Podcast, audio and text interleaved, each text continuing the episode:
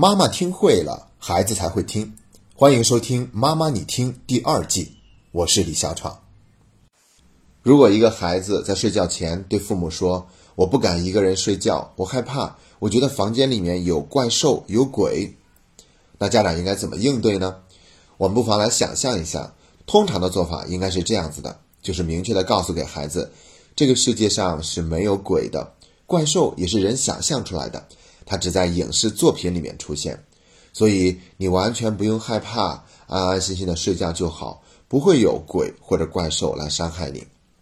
这种做法呢，非常的常见，而且听起来很有道理，但其实，在这个过程中，家长在不知不觉地否定了孩子的感受。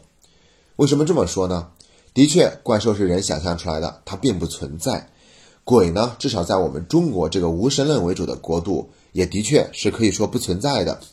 但是，孩子的感受是真实存在的，他就是感到恐惧嘛。所以呢，我们要知道一点：难道我们告诉孩子鬼和怪兽是不存在的，接着孩子就不恐惧了吗？如果孩子还继续恐惧的话，说明我们这样做并没有什么用，反倒压抑了孩子的感受。别说孩子了，我们人也没有办法做到完全的理智客观。一九七三年，西方上映了一部恐怖片，叫做《驱魔人》。啊，据说这个影片上映的时候呢，很多的观众直接尖叫失控，甚至还有人晕倒。所以在英国呢，后来不得不在很多的地区直接禁映这部影片，因为它太吓人了。要知道，这些都是成年人，我们只不过是在看一场电影而已。我们也看过很多电影，一开始都写着“本片纯属虚构”。如有雷同，纯属巧合。但是我们看到其中的恐怖环节的时候，也会感到害怕，甚至都不敢看，直接闭上眼睛，那身体上呢都会起一层鸡皮疙瘩。所以说呢，那种理性的给孩子做分析的方法，其实并没有真正关注到孩子，给孩子支持的。说到这儿呢，我就想起来我们以前曾经讲过跟孩子分床的话题，我是讲了各种各样的分床的方式。我记得当时那期节目，我是讲了好几个方法来保证分床成功。但是现在呢，我得把话往回说一说。如果这个孩子因为胆小，总是害怕而不愿意跟父母分床的话，当我们确定他不是操控我们，也不是假装害怕，那我觉得我们可以在某种程度上允许孩子跟父母在一块睡。对于这一类孩子呢，我们可以让他稍晚一点再跟父母分床。毕竟，爱比教育重要一万倍。我们必须得注重培养孩子内心的那份安全感。好了，那在明确表达了对待这种做法的态度以后，接下来的内容我们要分成两个部分。第一个部分我们会给出更好的建议，第二个部分我们会谈一谈吓孩子还有哪些后果和代价会出现。那我们先来看第一个部分，我一共总结了三条建议。第一条建议叫做运用泛灵心理。什么是泛灵心理呢？这是著名的儿童心理学家皮亚杰提出的。他发现，幼儿时期的孩子从一岁半左右开始，特别是到了三四岁的时候，会存在一种独特的心理现象，那就是这些孩子会把他接触的所有事物都视为有生命的、有意志的东西。他觉得这些东西跟自己一样有感情、有活动能力，而且有生命。所以呢，我们会见到这个年龄段的孩子可能会跟枕头说话，跟他的玩具熊讲话，跟积木讲话，甚至蹲在马桶上也能跟马桶讲话。就是因为在他的心里面，他会觉得这些东西都是有生命的，跟他一样。那我还看到一则消息，是说有一个三岁的小男孩看到路边有一辆这个共享单车，然后去玩的时候，一不小心手被链条卡住了。结果呢，就是消防队员来了以后，发现必须得把链条剪断。这孩子就哭了，说：“你不要剪断它，它也会疼。”你看看，这就是泛灵心理的一个表现。所以理解了孩子这种心理，我们就会知道为什么孩子们是喜欢看童话故事的。你看这个童话故事里面不都是这样的吗？那动物也会说话，镜子也会说话，连匹诺曹这个木偶也会说话。所以呢，这些是非常符合孩子世界的想象的。当然了，不光是孩子这样，成年人在某种程度上也会这样。比如说我们的邻居日本。他们在吃饭之前呢，都会对着碗里的饭说一句“我要开动了”，然后吃的过程中一定要说“真好吃”。啊，其实，在这个过程里面，虽然他们未必认为这些东西一定是有生命的，但是呢，在日本的那种文化呀，决定了他们对这些东西要有一份格外的尊敬，所以呢，他们在吃饭之前是要给饭打个招呼的。说了这么多，就是想告诉大家，我们同样也可以用泛灵心理去跟孩子进行沟通，然后顺利的让这个问题得到解决。比如说，孩子不是觉得有怪兽吗？我们没有必要告诉他没有怪兽，而是说，那我们想办法让一个奥特曼来保护你，好不好？比如说他有奥特曼，那我们就把那个奥特曼拿出来，放在他的枕头边上，或者放在窗户边上，让他去当你的守护神，怎么样？如果那个怪兽来了的话，你就可以用它发出光波去打它。这个事情呢，听起来是胡扯，但是对于孩子来说，他是非常喜欢的，因为这是符合孩子的心理和语境的，那他就会觉得很轻松。或者说，我们给他一个玩具熊，而且我们要允许孩子有安慰物的陪伴去入睡。什么叫安慰物呢？也就是说是在睡觉的时候让他抱点什么，或者手里面握着点什么。一般来说，这样的话孩子就会更容易入睡。这个是允许的，这个是允许的。这是第一条建议，就是运用泛灵心理。所以说，泛灵心理的意思就是针对孩子的心理特征，我们用他喜欢、他听得懂的方式去解决他害怕怪兽和鬼的问题。那我们再来看第二条建议，叫做鼓励孩子表达。这是什么意思呢？也就是说，如果孩子说有鬼、有怪兽的时候，我们不要直接否定他的感受，说都是假的。我们可以问：哦，你觉得有鬼啊？那你是听到了还是看到了？你是怎么发现的？他在哪里呢？他对你说话了吗？那你想对他说些什么？你觉得如果他出现的话，有谁可以保护你？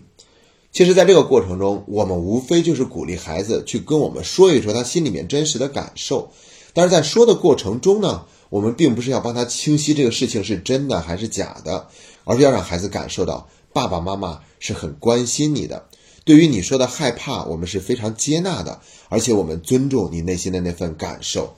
所以呢，可能这个天儿聊着聊着，孩子内心呢就已经安稳了很多。包括我们也可以主动提出来，那要不要爸爸妈妈在你身边多陪你一会儿，再跟你聊一会儿天儿？当我们用这样的一个方式的时候，主动去满足孩子的需求，这样就不至于让孩子去所求无度，或者说是让他压抑自己的感情。这是第二条建议。我们再看第三条建议，叫做不要吓孩子。通常来说呢。我们不要吓孩子，就意味着不要让孩子去看恐怖片，不要让他看那些恐怖类的书籍。在这里要说一下，像《哈利波特》这样的书呢，小朋友们有的时候是看不懂的。反倒是你直接让他看《哈利波特》的电影作品，有的时候还有一些黑暗感，会吓到孩子。所以我们还是要慎重。如果这个孩子平常胆儿都是比较小的话，那我们就尽量的还是让孩子年龄再大一些再去看这样的电影。那除了要避免让孩子去看恐怖色彩的影视作品和书籍，同时我们更应该注意的就是作为家长，我们不要去吓孩子。那说到这里，我们就直接进入第二个部分，我们要聊一聊平常大人都是为什么要吓孩子，他可以达到哪些目的，同时又付出了什么样的代价。那对于第二个部分，我也是总结了两点，分为两个目的。那接下来我们就分别聊一聊吓孩子的两个目的，以及这两种做法背后会让孩子付出怎样的代价和后果。首先，第一种目的呢，那就是让孩子远离危险。比如说，孩子想玩火，我们怕孩子烫着，就告诉他这个火是非常吓人的，然后把它描述的怎么样，或者说是有一个小朋友点了一次火，就把他们整个房子都点燃了，那最后他们家都烧死在里面了，等等等等。我们用这种把事情严重化的方式去吓唬他，省得让孩子自己因为爱玩好奇去偷偷玩火，并且产生什么灾难。那包括我们不让孩子去碰猫，包括我们害怕这个孩子被小动物伤害到了。虽然说小动物，你比如说猫或者狗伤害到人类的。这个比例和几率是非常低的，但也总归还是有那么一点点几率。所以很多家长为了避免那种情况出现，就直接不想让孩子去接触猫啊或者狗这一类的小动物。可是孩子的天性往往是对这些东西很喜欢的，所以呢，家长就直接跟孩子说，那些猫啊狗啊身上是有很多细菌的，如果接触了的话，你的身体就没有办法健康成长了，甚至你的肚子里面就会长很多的虫子。那这些话是真的会很容易吓到孩子的。所以呢。本来孩子对于那些毛茸茸的动物都是非常感兴趣的，因为这种恐惧却阻隔了他，就不敢再去碰这些猫或者狗了。的确，他也远离了危险，但同时也让孩子内心有了一份障碍。所以，当他看到别人可以跟小猫小狗玩得很开心的时候，可能自己就很羡慕，甚至会否定自己，觉得自己没有那个胆量去做这样的事情。而且，他带着这份恐惧去活他的人生的时候呢？他就会很沉重，他活得不够洒脱，不够自由。那做什么事情都是有一种胆怯的心理。所以说这样的话，付出的代价是不是就太大了呢？这是第一种情况。第二种情况呢，就是用吓唬孩子的方式让孩子听话。比如说，孩子在那个地方哭，然后哭得很大声，我们觉得很心烦，所以就跟他说：“你再哭，再哭就把你丢给窗户外面的大灰狼。”孩子是不会考虑外面怎么会有大灰狼，也不会考虑你们家住在二十几楼，怎么可能窗户外面还有一个大灰狼等着。他就会真的感到害怕，因为大灰狼对孩子来说就是一个很直观的引起他恐惧的这样的一个形象。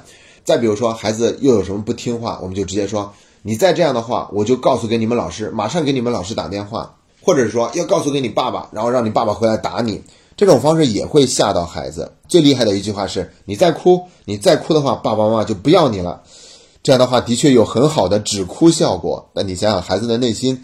他分不清你说的是假话还是真话，他是统一都当真的，所以你可以想象那个孩子内心的安全感，那个时候会是多么的脆弱。那我还曾经听我一个同龄人说过，他妈妈为了管好他，让他听话，曾经还把他拎到河边上，然后抱着他说：“你要不听话的话，我就把你扔下去。”小孩是真当真的，所以他当时就真的极度恐惧，所以小的时候上学，他连上课举手都不敢。而且在成长的过程中，在内心积累了对母亲的很多的怨气。你想想，一个妈妈这样做也是够吓人的。所以说，在孩子的某个年龄段，我们家长用这样的方式去管孩子，有的时候的确很管用，但是代价太大，这会让孩子的内心的安全感迅速的丧失。然后他就会觉得自己只有做得好才有资格被爱，那没有资格哭，没有资格感到害怕，没有资格表达自己内心的感受，所以他就压抑，然后压抑的过程中还有自我否定，所以这些做法呀都是有很大的代价的。好了，以上两个部分的内容都已经讲完了，那我们重新简单回顾一下，更好的做法就是运用泛灵心理去帮助孩子面对这份恐惧。或者是去鼓励孩子表达，在表达的过程中，我们让孩子看到作为家长对他的那份接纳、尊重还有关注。第三点呢，就是我们一定要避免去吓孩子，让他远离那些具有恐怖色彩的影视作品和书籍。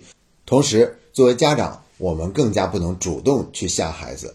然后第二个部分，我们就讲了吓孩子会有哪两种目的，分别会付出什么样的代价。那总之呢，我是想用这期节目告诉大家，恐惧作为人类的一种感受，我们要允许它的出现，允许孩子表达他自己的恐惧，我们要接纳他的恐惧，并鼓励他跟我们一起去面对。而在这个过程中，我们不能压抑孩子的感受，也不能通过理性分析的方式，希望孩子那份恐惧能够消失，更不能利用孩子的恐惧让他们变得更加听话，因为这些做法都是有后遗症的。相信听完这期节目的你，一定会在面对孩子这一类的问题的时候，有了一个更好的选择。今天的节目就到这里，谢谢大家。